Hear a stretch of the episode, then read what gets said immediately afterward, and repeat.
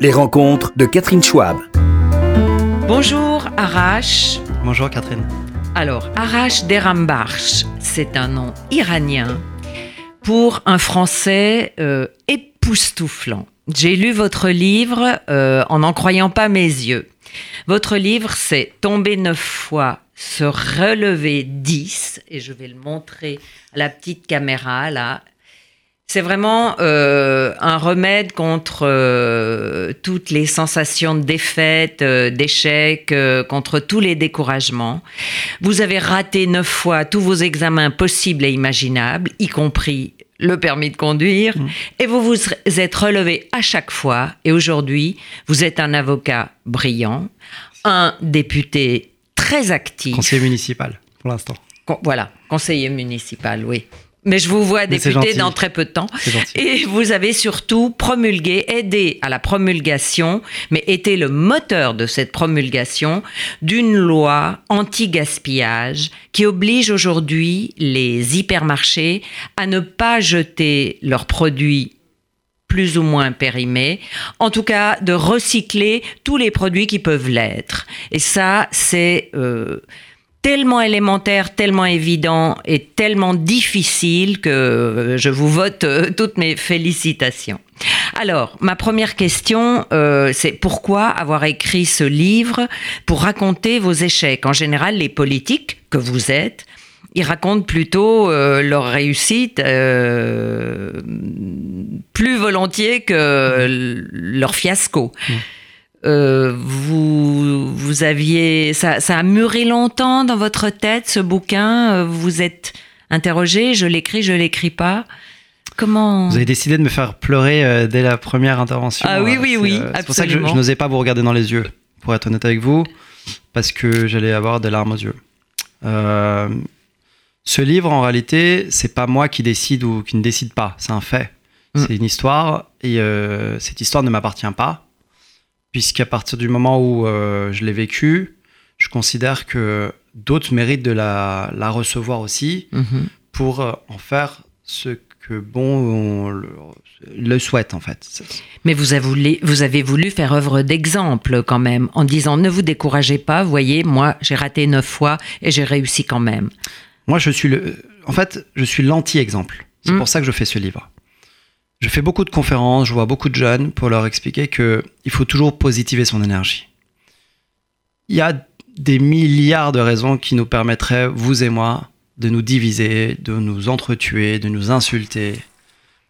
Mais il faut se battre, il faut persévérer, il faut euh, euh, s'acharner sur ce qui nous rassemble. Et ce qui nous rassemble, souvent, c'est ce qui nous rend triste. On dit toujours que ce qui, il peut y avoir une blague pour chaque personne. On peut ne pas rire de la même chose, mais on peut être triste pour les mêmes choses, la mort et les échecs notamment. Hmm. Les échecs, si vous voulez, dans notre culture, dans notre civilisation judo-chrétienne, euh, c'est un sujet tabou. Pourtant, par exemple, si vous aviez habité aux États-Unis, on a l'impression que l'échec est plutôt mis en valeur Oui. à partir du moment où vous donnez un coup de talon. Oui. Or, euh, la France est plutôt du genre à vous enfoncer encore plus et à être extrêmement rébarbative euh, envers ceux qui ont raté un examen. Euh, Cette histoire m'a rendu beaucoup très humble en fait, Catherine. Pourquoi? Parce que j'étais très arrogant, j'étais très chien fou, j'étais tout ce que le pays pouvait ne pas supporter chez, ses- chez sa jeune génération. Hmm. Moi, si vous voulez, ces, ces échecs-là, pendant longtemps, je me suis dit, n'en parle pas, ne montre que le bon regard, le bon visage, le bon masque. Mhm. Et puis, lorsque euh, j'ai redoublé donc mes neuf fois, donc la cinquième, le Oui. bac, trois fois le DUG, ce qui est l'équivalent de la L1 et la L2 aujourd'hui, deux fois la licence, donc l'équivalent de la L3, et euh, deux fois le concours d'avocat, et puis l'échec, effectivement, vous l'avez souligné, donc du brevet des collèges et du permis de conduire, je me suis dit, euh, je vais pas lâcher parce que je veux y arriver. On n'a qu'une seule vie, Donc, il faut la saisir, cette chance. Mais ma question, malgré tout, mmh. c'était tout de même euh, de rechercher les causes. Parce que vous dites que au, avant le collège, ça s'est plutôt bien passé. Vous étiez à Courbevoie, mmh. dans un environnement euh, finalement favorable, où vous faisiez des fleurs avec votre frère jumeau qui lui a réussi une trajectoire mmh. euh, assez directe. Hein, euh. mais euh, c'est au collège que les choses se sont gâtées. Oui. mais qu'est-ce qui se passe à Rage des Rambarches, au collège Qu'est-ce que vous voulez dire? J'étais entouré de chaleur humaine, de bienveillance de vraiment de bienveillance. À la petite école, dans l'école primaire. Maternelle et primaire. Mhm. C'est la maternelle qui me donne en fait les outils pour commencer à parler français. Parce que je suis né en France, mais six mois après notre naissance, on retourne en Iran. Et on revient enfin fin 83, à l'âge de 3 ans et demi, 4 ans. Et euh, je parle pas très bien français, en fait, je parle même quasiment pas français avec mon frère jumeau. Et ce, sont les maîtresses qui, et les maîtres qui nous apprennent le français. Mm. Et euh, j'apprends également le français avec les schtroumpfs, les dessins animés et tout. Et il y a un point très important, c'est la bienveillance qui nous permet de prendre confiance en nous. Et quand j'arrive au collège, je ne retrouve plus cette chaleur humaine. Pourquoi? Parce qu'il y a six ou sept professeurs qui ne se rappellent même plus de nos prénoms au bout de six mois. Donc, si vous voulez, j'étais perdu et moi, si vous voulez, j'avais besoin de cet euh, amour. J'avais besoin d'avoir ce regard sur moi. Peut-être par manque de confiance, mais un enfant a besoin d'avoir de l'amour. Mais alors, comment expliquez-vous que votre frère jumeau, euh, lui, a réussi euh, à se passer de cet affect? Alors, il y a deux choses. D'abord, mon frère était très fort dans sa tête. Et euh, Plus que le système, oui, le système fait que c'est un système qui élimine automatiquement les faibles. Hmm. Alors que même même dans la petite école, euh, enfin, à partir du collège, à partir du collège. Euh, oui, voilà. Pourquoi? Parce 12, 13 ans. Voilà, c'est ça. D'ailleurs, je me permets de souligner un point très important les les tentatives de suicide ou le fait de penser au suicide commence dès la 12-13 ans. D'ailleurs, moi, j'y ai pensé. Lorsque j'ai, par exemple, je reçois les, la décision de la cinquième au collège, je pense à sauter du 16e étage, clairement. Et euh, s'il n'y avait pas eu la bienveillance de mon frère jumeau, je pense que j'aurais sauté. Pourquoi? Parce que j'avais honte et parce qu'on me rappelait systématiquement que redoubler était un, était un scandale. Et vos parents étaient au courant de tout ça, de, de, de votre déprime euh, Non, ma mère, a découvert, ma mère a découvert ça en fait il y a quelques semaines quand elle a lu le livre. Ah bon? Hmm ils se sont pas rendus compte de. Oui, alors vous écrivez que vous contrefaites euh, le... leur signature. Elle a tout découvert dans le livre. Ou trois reprises. Elle a découvert ah dans le livre. Ouais. Elle a, elle s'est mise à pleurer. Je sais pas si elle va tomber sur cette interview ou pas, mais elle s'est mise à pleurer. Elle m'a dit, euh, je regrette vraiment de ne pas avoir découvert ça. Pourtant, euh, ils, étaient aimants, ils étaient proches de vous, ils avaient tout pour savoir ce que vous traversiez. Non, mais si vous voulez, l'enfance est un, est un moment en fait très euh, précieux. Oui. Et on n'ose pas tout dire à nos proches parce qu'on a honte. Et, euh, et, je me suis dit voilà que ce livre peut-être permettrait en fait pour moi de solder en fait cette période dure. Mm-hmm. Et aussi à d'autres jeunes de la nouvelle génération de, de, de se dire voilà qu'il n'y a pas de il n'y a pas fatalité. de fatalité à l'échec mm. et que lorsqu'il y a une volonté, on peut toujours y arriver. Il y a toujours un chemin qui se dessine. Et, euh, est-ce que vous avez l'impression que le programme euh, français, l'école française, est mal adapté justement à vos à certaines, euh, certains tempéraments plus affectifs, plus sensibles, plus créatifs? Vous auriez pu être peut-être un designer fabuleux ou un ingénieur. Vous, vous vouliez être avocat Moi, je voulais être avocat. Je l'explique pourquoi. Parce que j'étais fasciné par le fait d'aider les autres. Euh, ce sont des vocations qui naissent. C'est irrationnel. Oui, c'est euh, comme vous, vous, êtes journaliste, médecin. Euh, le fait de décrire le monde tel qu'il est. voilà, je voulais aider les autres. Et puis, et puis le, le, destin a fait que je suis tombé sur des émissions de télé, des documentaires qui m'ont qui ont façonné, qui ont développé cette envie d'aller vers les autres et de porter la robe.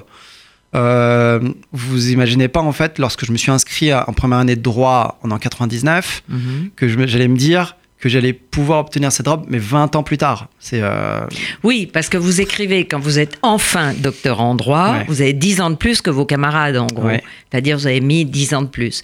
Il faut dire quand même que vous avez démultiplié vos compétences. Oui, c'est ça. Pendant Ça, que vous étiez étudiant, euh, vous avez travaillé comme éditeur, euh, vous avez été assistant parlementaire, vous avez vu comment on fait les lois, ce qui vous a aidé quand même euh, pour sûr. la loi anti-gaspi. Absolument. Et puis, vous avez enseigné même à une époque. J'ai été chargé de TD. euh, je suis allé dans des petites écoles, j'étais intervenant aussi, euh, même dans les écoles de journée, j'étais intervenant. hmm, Euh, en réalité, c'est c'est vrai que ça embrouille un peu les gens quand on est un peu touche à tout. Parce qu'en France, dans notre pays, on n'aime pas trop les touche à on se dit toujours que la personne se disperse et puis c'est louche. mhm.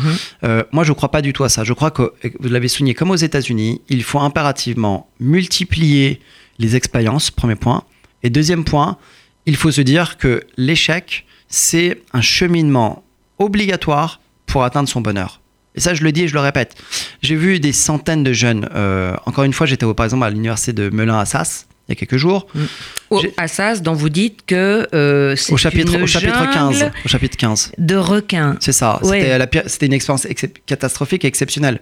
Exceptionnelle parce que je me suis confronté en fait à ce qu'a- à ce qu'allait devenir le monde professionnel que j'allais toucher.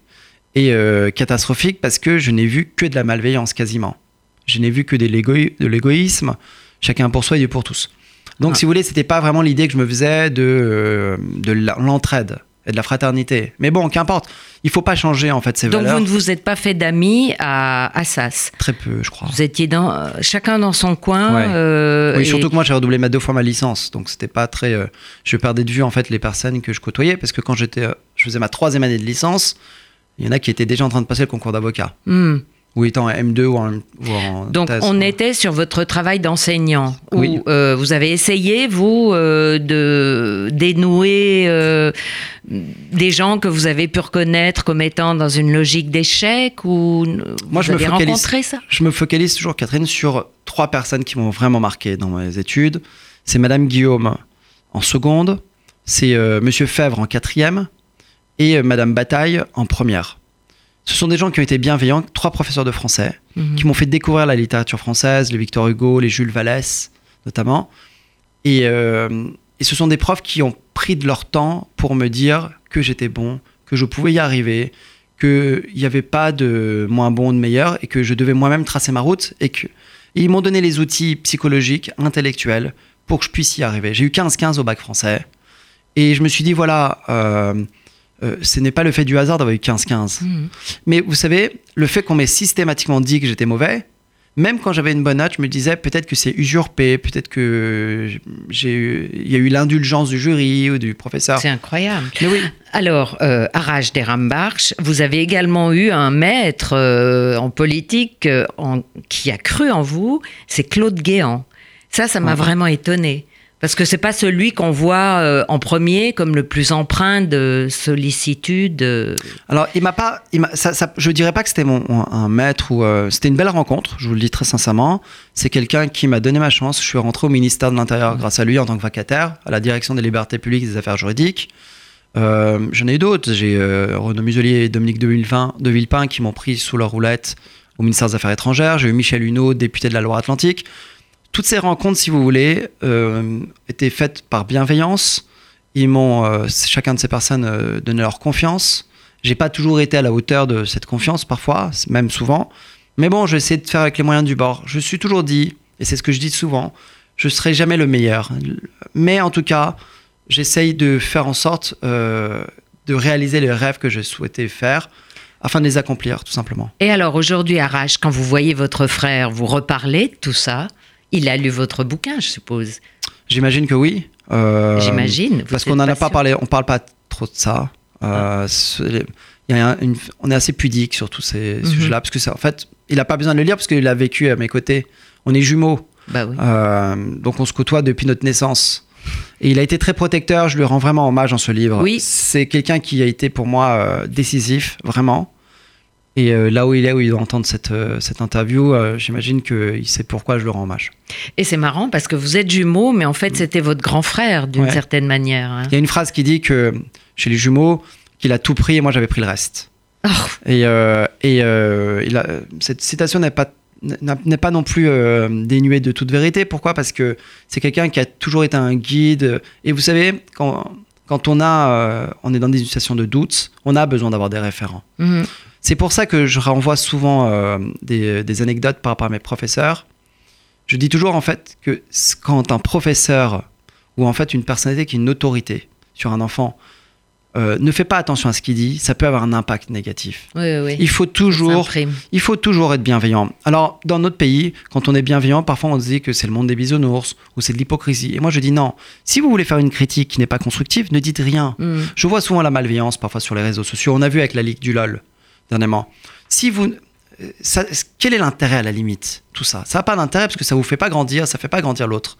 La seule chose que vous gagnez, c'est d'humilier les gens. Mm. Moi, je dis toujours qu'il faut envoyer des bonnes ondes parce que les bonnes ondes sont faites pour être véhiculées. Et euh, alors, pour parler euh, d'une culture euh, qui vous est particulière, Oui. qui est la culture iranienne, Persane, moi je dis. comment vous l'appelez? Persane. Persane. Persane. Ah, per- ah, Persane, persane, oui. La culture persane. C'est comme en Mais France, parfois on dit. L'éducation, euh, l'éducation que j'appellerais quand même iranienne, parce que c'est plus particulier vrai, vrai, euh, à la nation. Et aussi empreinte de beaucoup, beaucoup de protection Ouais. envers les enfants. Vous dites même à un moment, j'ai peut-être été trop couvée. euh, ce qui est une chance extraordinaire d'avoir eu de l'amour au-delà de. Mais ça ne nous arme pas pour les, les duretés de l'existence. Ah, vous avez absolument raison et je le mets ça sur votre culture orientale.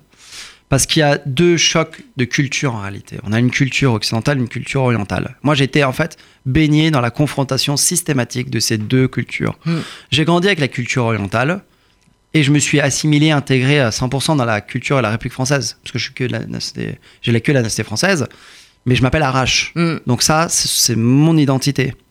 J'essaye de l'imprégner sur la culture française. Et qu'est-ce que c'est qu'en fait la culture iranienne ou persane? C'est d'abord euh, le fait d'être solidaire, d'être fraternel et d'être bienveillant. Oui. Nous, dans notre pays, c'est pas toujours évident. Je vous le dis comme je pense. Euh, quand je vous dis ça, c'est comme si je me mettais autour d'une table de famille, d'une réunion de famille, et on peut se critiquer entre nous quand même. On est en famille. Je suis français. Euh, mon mandat municipal depuis 2014 est complètement bénévole, donc je considère que j'ai le droit de dire aussi ce que je pense sur mon pays, puisque je m'investis et gratuitement et bénévolement. Et il n'y a pas cette forme de, de bienveillance dans notre pays, malheureusement. Je pense que chacun aurait un- à gagner s'il y aurait eu, s'il y a peut-être une un ou deux compléments par jour à donner aux autres. Voilà. Et par exemple, alors pour euh, parler de votre grand a- euh, votre grande action euh, qui est admirable, et, comment avez-vous fait pour réussir à faire voter cette loi et finalement assez vite quand un on an. sait un an. Mm. Il faut au moins 3-4 ans Ouais. souvent pour faire euh, voter une loi. Comment avez-vous fait? Là, Alors, d'abord, c'était le vécu. C'est-à-dire que je ne me suis pas saisi d'un sujet que je ne connaissais pas parce que j'avais Ouais. vécu ça. J'avais pris mon indépendance à l'âge de 19 ans. Euh, j'avais pas beaucoup de fric. Euh, J'en parlais très peu. C'est vraiment un an après ou six mois après mon élection que j'ai commencé vraiment à me m'imposer et à m'impliquer à 100% sur la lutte contre le gaspillage.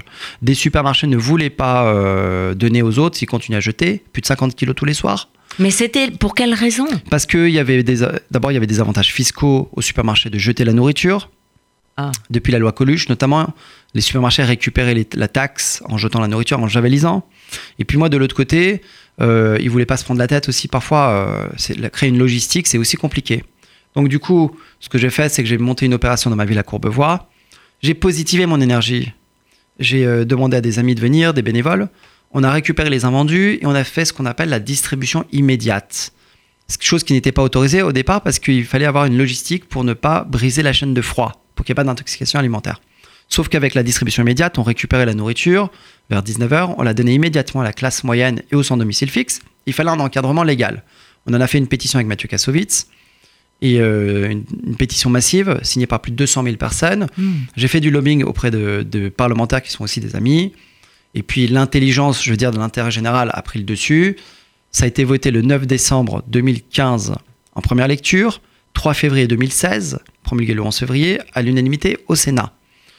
Qu'a eu- qu'a été la conséquence de cette loi? Plus de 10 millions de repas distribués chaque année pour les euh, démunis. C'est une hausse de plus de 22% du don alimentaire. Mhm. Et puis, j'ai monté une deuxième pétition signée par 1,5 million de personnes dans l'Europe. Donc, c'est une pétition européenne, soutenue par la Croix-Rouge française, Action contre la faim et le Programme alimentaire mondial des Nations Unies. Et je demande alors au président Macron, qui est pour aujourd'hui visiblement euh, l'Europe, une Europe fraternelle, je lance un appel, je dis voilà, Monsieur le Président de la République, faites euh, déposer cet amendement pour que la directive européenne puisse être appliquée partout euh, et que les pays de l'Union européenne puissent faire appliquer la même loi que française. Parce qu'il n'y a pas de raison que chez nous, en France, les gens commencent à manger et que les supermarchés ne jettent plus et que dans des pays comme la Hongrie, la Pologne, l'Autriche ou l'Italie, on continue à avoir faim alors que de la- en face, il y a de la nourriture qui est jetée, de la nourriture consommable.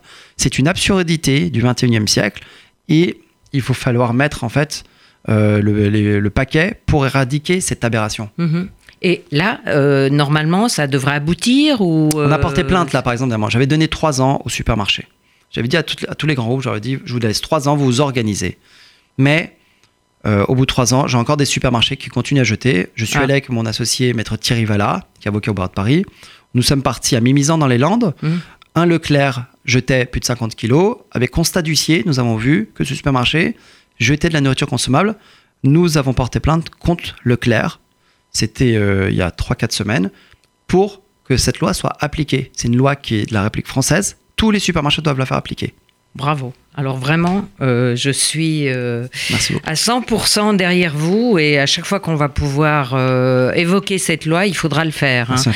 Est-ce que vous avez gardé des éléments de votre culture iranienne? Et aujourd'hui, c'est un peu la dernière question que je vous pose. L'Iran a toujours été proche d'Israël. Il y a une espèce de communauté culturelle qui est l'effort entre la culture juive, la culture persane, l'effort, les diplômes, réussir, pousser son enfant.